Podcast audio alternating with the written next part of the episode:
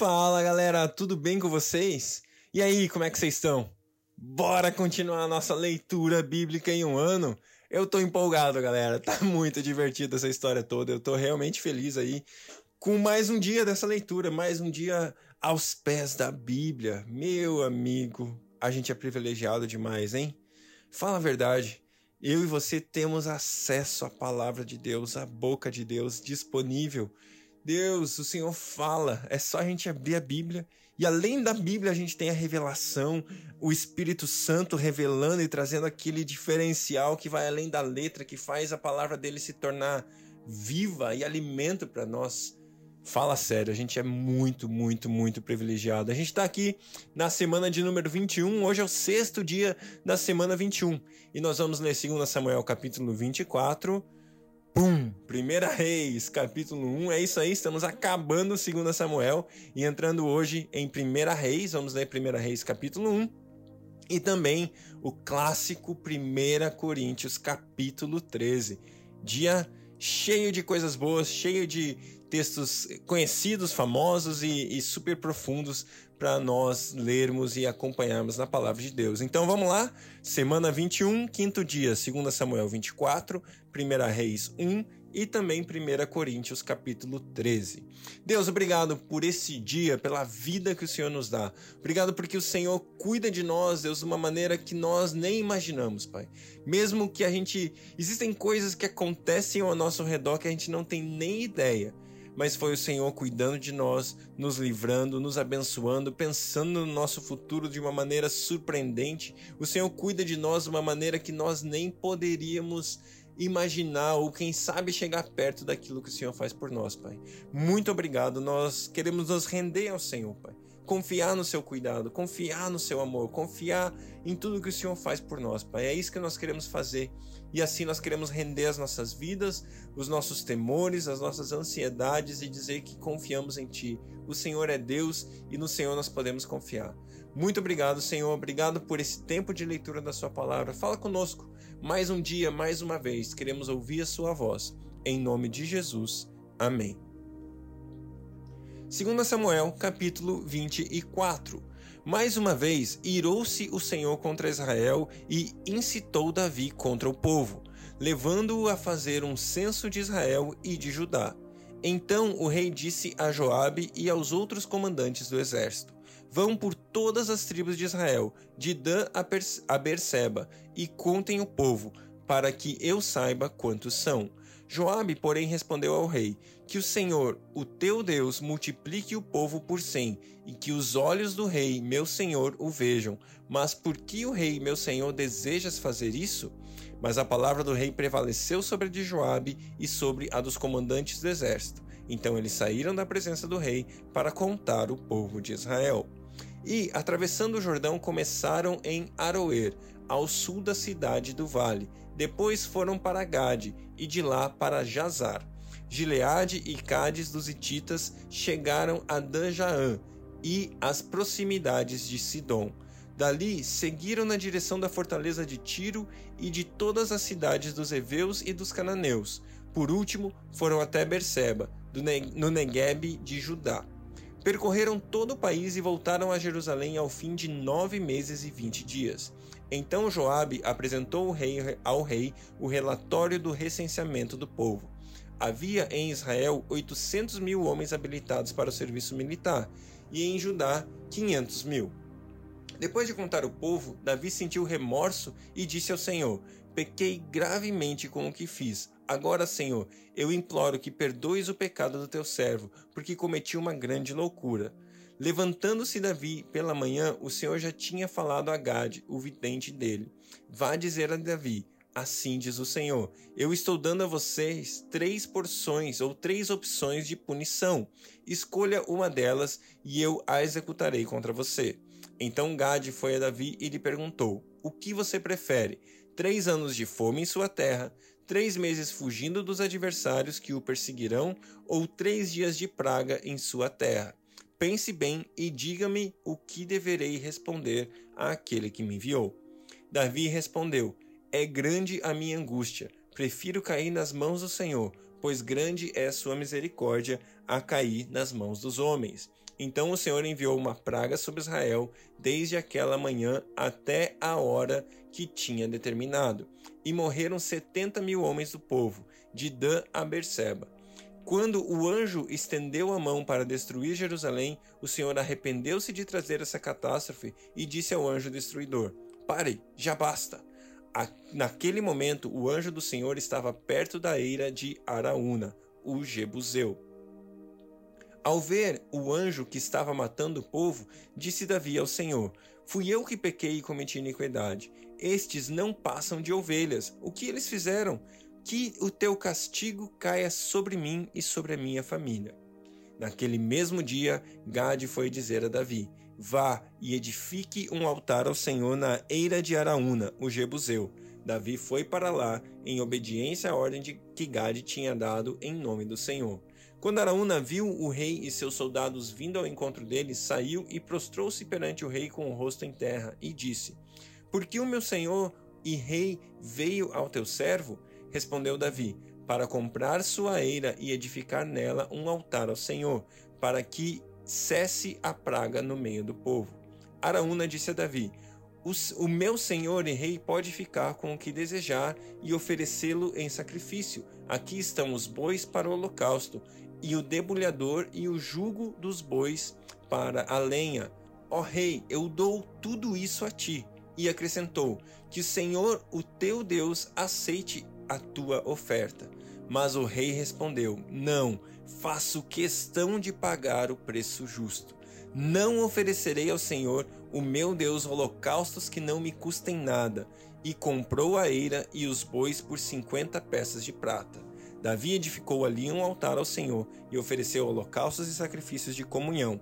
Então o Senhor aceitou as súplicas em favor da terra e terminou a praga que destruía Israel. Uau, uau, eu não oferecerei ao Senhor sacrifícios ou holocaustos que não me custem nada.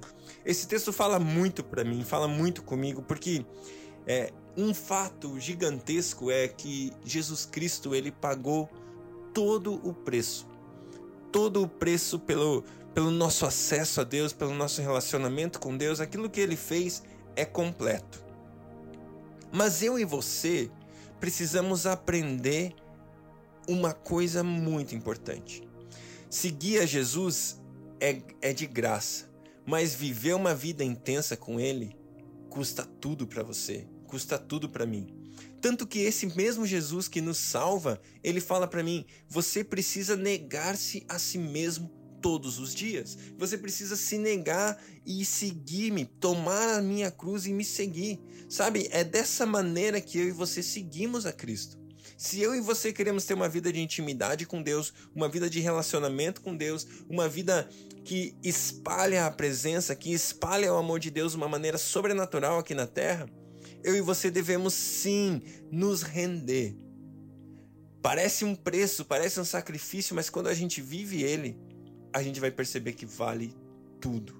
Sabe? Quando a gente está na presença do Senhor, não existe preço, não existe custo, não existe é, rendição ou sacrifício pessoal que se compare àquilo que a gente conquista, que é estar com Ele, que é estar na presença dele. E é disso que Davi está falando. Eu não vou viver uma vida sem o meu sacrifício pessoal, sem me render, sem me dar, sem, sabe, deixar de lado as minhas vontades. Ele fez isso quando a arca voltou lá é, para Jerusalém e ele entrou dançando com todas as forças, se humilhando, se indignificando ainda mais. Ele fala que eu faria isso ainda mais diante de Deus, porque o que eu quero, aquilo que eu preciso, aquilo que eu quero viver é a presença dele. Sabe, para mim, é, as honras dos homens não valem. Para mim, a, a, a, o fato de você estar tá me dando esse terreno, esse espaço e tudo que eu preciso para fazer a oferta é, é legal, obrigado, mas eu não quero. Eu quero de fato viver conectado. Eu quero viver de fato com Deus, sabe? E é isso que Davi está falando nesse texto. Eu não vou oferecer ao meu Deus algo que não me custe. Eu não vou viver uma vida de qualquer jeito. Eu não vou deixar, sabe, de fazer as coisas com excelência, com perfeição, com afinco, porque eu estou fazendo algo para Deus. E se eu trabalho, eu trabalho para Deus. E se eu é, cozinho aqui em casa, eu cozinho para Deus. Sabe, o que for que você faça. Eu e você devemos viver para Ele e não viver de qualquer jeito. mas viver em excelência, em perfeição, oferecendo a Deus o nosso melhor, não oferecendo algo que não nos custe nada. Glória a Deus, Primeira Reis. Uh! Vamos começar um novo livro, Primeira Reis, capítulo 1. Quando o rei Davi envelheceu, estando já em idade bem avançada, cobriram-lhe de cobertores, mas ele não se aquecia. Por isso seus servos lhe propuseram: Vamos procurar uma jovem virgem que o sirva, que sirva o rei e cuide dele. Ela se deitará ao seu lado a fim de aquecê-lo. Então procuraram em todo o território de Israel uma jovem que fosse bonita e encontraram Abizag, uma sumanita, sunamita, e a levaram ao rei. A jovem, muito bonita, cuidava do rei e o servia, mas o rei não teve relações com ela. Ora, Odonias, cuja mãe se chamava Agite, tomou a dianteira e disse: Eu serei o rei. Providenciou uma carruagem e cavalos, além de cinquenta homens para correrem à sua frente. Seu pai nunca o havia contrariado, nem nunca lhe perguntava: Por que você age assim? Adonias também tinha boa aparência e havia nascido depois de Absalão.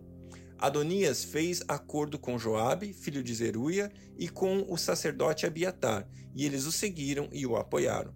Mas os sacerdotes Zadok, Benaia, filho de Joiada, o profeta Natã, Simei, Rei e a guarda especial de Davi não deram apoio a Adonias.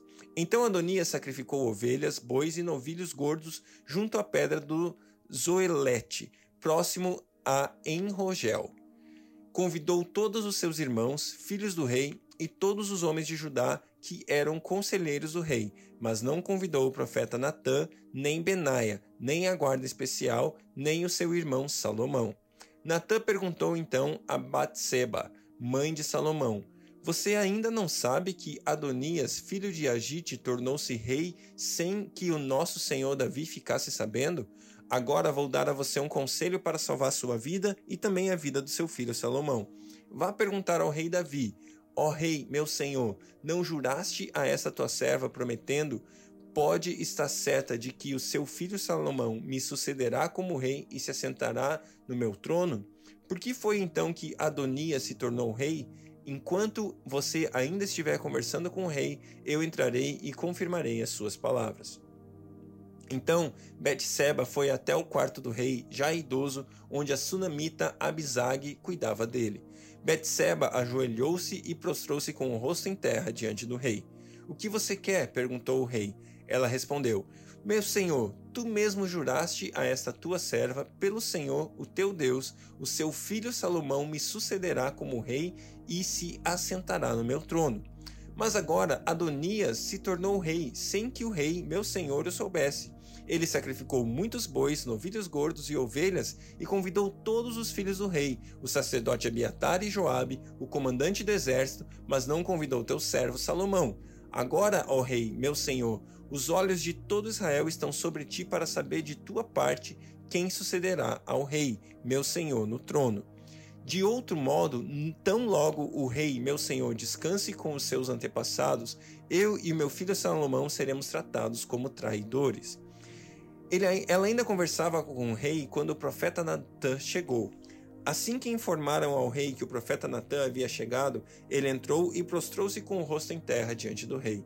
E Natã perguntou: Ó rei, meu senhor, por acaso declaraste que Adonias te sucederia como rei e que ele se assentaria no seu trono?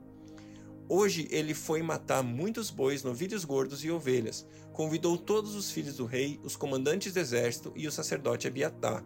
Agora eles estão comendo e bebendo com ele e celebrando. Viva o rei Adonias! Mas ele não convidou a mim, que sou teu servo, nem ao sacerdote Zadok, nem a Benaia, filho de Jodaia, nem a teu servo Salomão.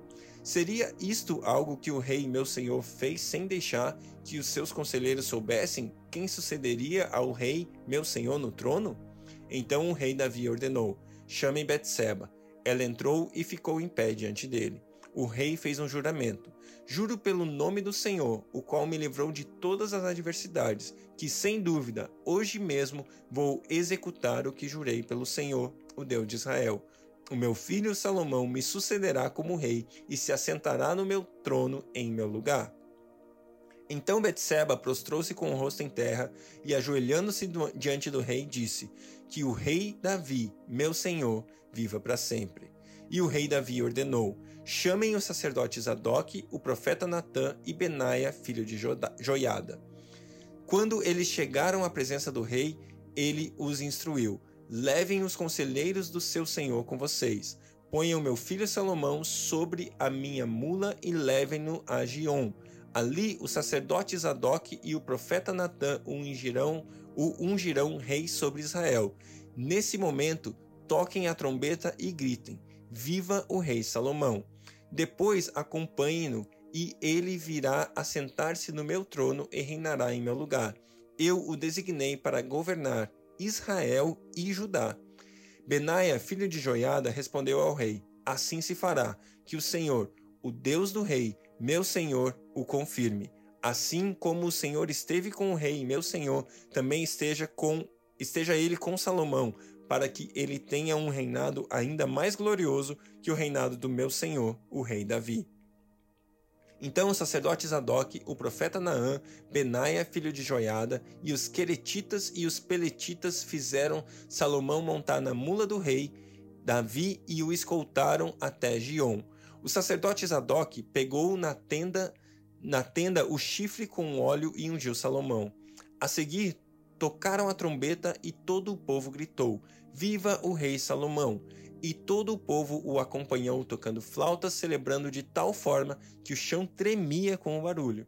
Adonias e todos os seus convidados souberam disso quando estavam terminando o banquete. Ao ouvir o toque da trombeta, Joabe perguntou: O que significa essa gritaria, esse alvoroço na cidade? Falava ele ainda quando chegou Jonatas, filho do sacerdote Abiatar, e Adonias lhe disse: Entre, pois um homem digno como você deve estar trazendo boas notícias. De modo algum, respondeu Jonatas a Adonias. Davi, o nosso rei e senhor, constituiu rei a Salomão. O rei enviou com ele os sacerdotes Zadok, o profeta Natã, Benaia, filho de Joiada, os querititas os peletitas e eles o fizeram montar na mula do rei. Depois, os sacerdotes Zadok e o profeta Natã o ungiram rei em Gion. De lá, eles saíram celebrando pela eles saíram celebrando e a cidade está alvoroçada.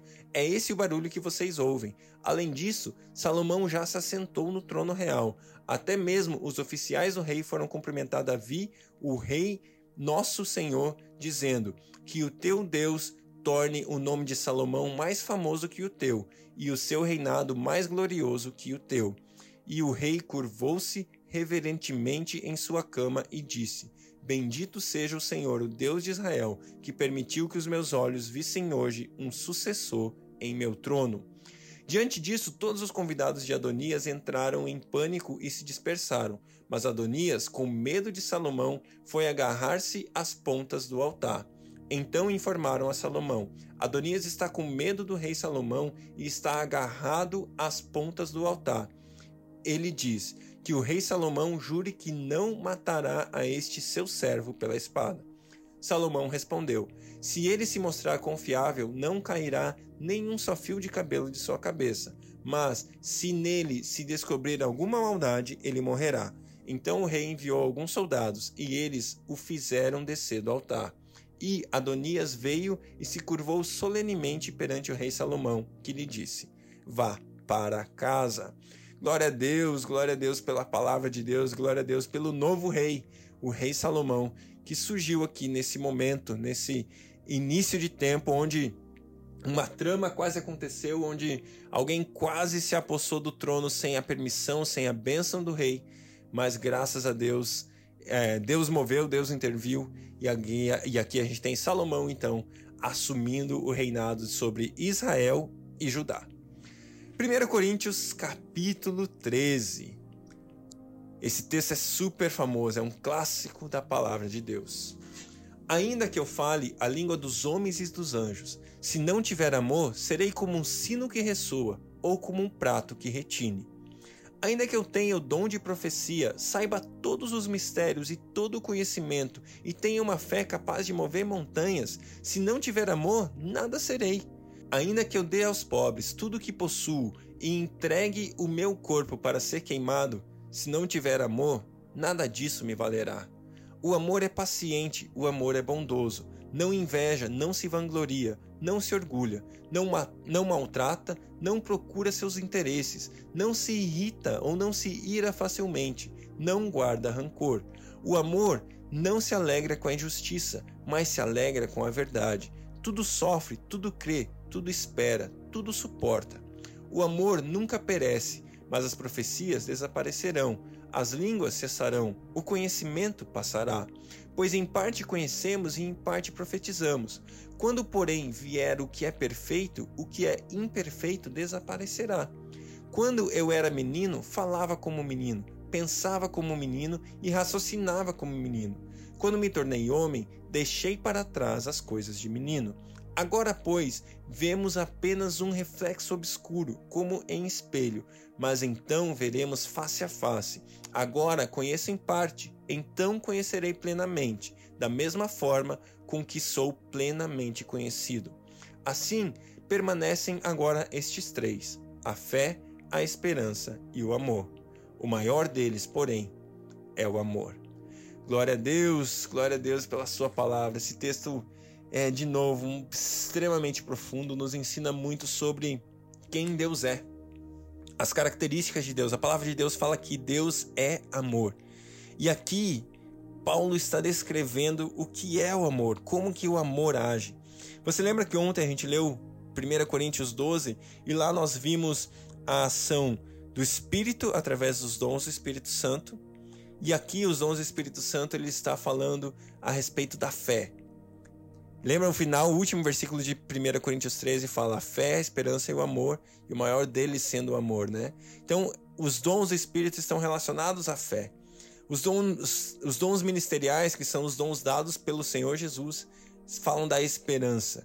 E a atuação de Deus é a atuação do amor que é a maior deles ali, né? Que ele acaba dizendo como o maior deles é o amor, porque o amor é perfeito, o amor é eterno, o amor ele é aquilo que conduz a todos nós. Jesus Cristo falou que é, de todos os mandamentos eles se cumprem ou eles se realizam, eles se resumem no fato de que nós devemos amar a Deus acima de todas as coisas e o próximo como a nós mesmos. O amor, ele é o vínculo da perfeição, ele é aquele que torna tudo perfeito. Aquilo que é desconhecido, aquilo que a gente hoje não compreende, quando nós encontrarmos o amor, quando nós vivemos em amor, as coisas se tornam claras para nós. Aquilo que antes era infantil se torna perfeito quando a gente vive em amor sabe? Viver uma vida de amor, viver uma vida de entrega, viver uma vida de, de, de doação, mas não uma doação pela doação, como ele falou. Não tem valor nenhum se você simplesmente morrer,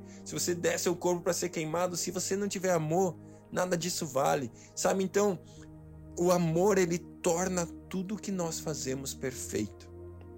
Se você faz algo, faça com amor, faça com perfeição. E a gente leu hoje, é, graças a Deus, aqui na nossa, no nosso plano de leitura, a gente leu 2 Samuel 24, onde Davi fala: Eu não vou oferecer nada que não seja, que não tenha preço, que não tenha valor para mim.